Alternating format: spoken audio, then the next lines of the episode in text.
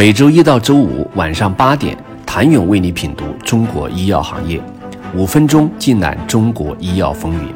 喜马拉雅的听众朋友们，你们好，我是医药经理人、出品人谭勇。如果说你来多领域开花向左，诺和诺德则向右，虽也布局了罕见病等领域，但其重点耕作和最具优势的仍是糖尿病业务。目前已成了当之无愧的王者。斯美格鲁肽今年一季度大卖四十二亿美元，有望成为新一代药神。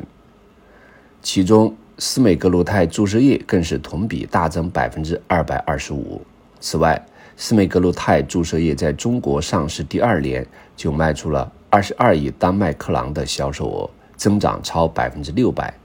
无疑成为一匹黑马。就近两年来看，这家企业凭其产品火速出圈，其市值与全球营收前三的跨国药企比肩。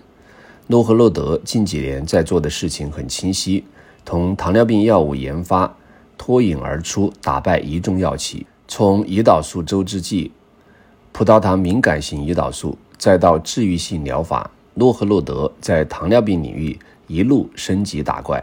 并将。斯格美罗肽从糖尿病拓展到肥胖领域，同时也专注于心血管疾病、非酒精性脂肪性肝炎、慢性肾病等严重慢性疾病上，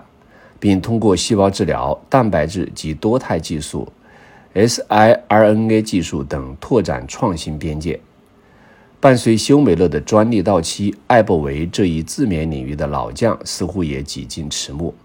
不仅让业界有廉颇老矣尚能放否之感，阿斯利康则凭借和 D E 三共合作 D S 八二零幺出圈，辉瑞四百三十亿美元并购 A D C 元老级公司西根，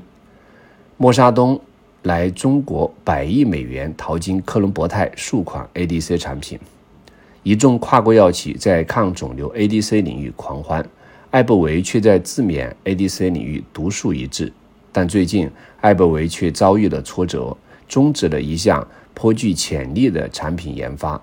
而对于艾伯维来说，公司正处在休美乐专利悬崖的过渡期，一方面需要平稳过渡，另一方面则需要找到下一个增长引擎。据悉，艾伯维一季度收入一百二十二亿美元，同比下降百分之八点三，免疫类产品是其收入的主要来源。全球收入五十五点八七亿美元，同比下降百分之七点八。其中，休美乐收入三十五点四一亿美元，同比下滑百分之二十四点三。不过，艾伯维的另两款免疫类重磅炸弹产品在一季度都取得了较高增长，收入分别为十三点六亿美元、六点八六亿美元，同比增长百分之四十六点三、五十一点二。但艾伯维的危机并没有过去，艾伯维的自研管线看上去还不能及时形成补给。在近期发布的全球制药发明指数榜单中，艾伯维在发明指数前三十中下降最厉害。截至二零二三年一月，艾伯维管线中约有五十款新分子实体药物，有二百四十多项临床试验正在进行中。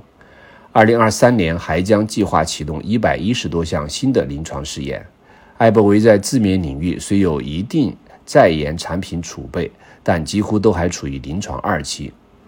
二零二三年一季度财报透露了一些重要的风向标，某种程度上来说，也已能够展望整个二零二三年。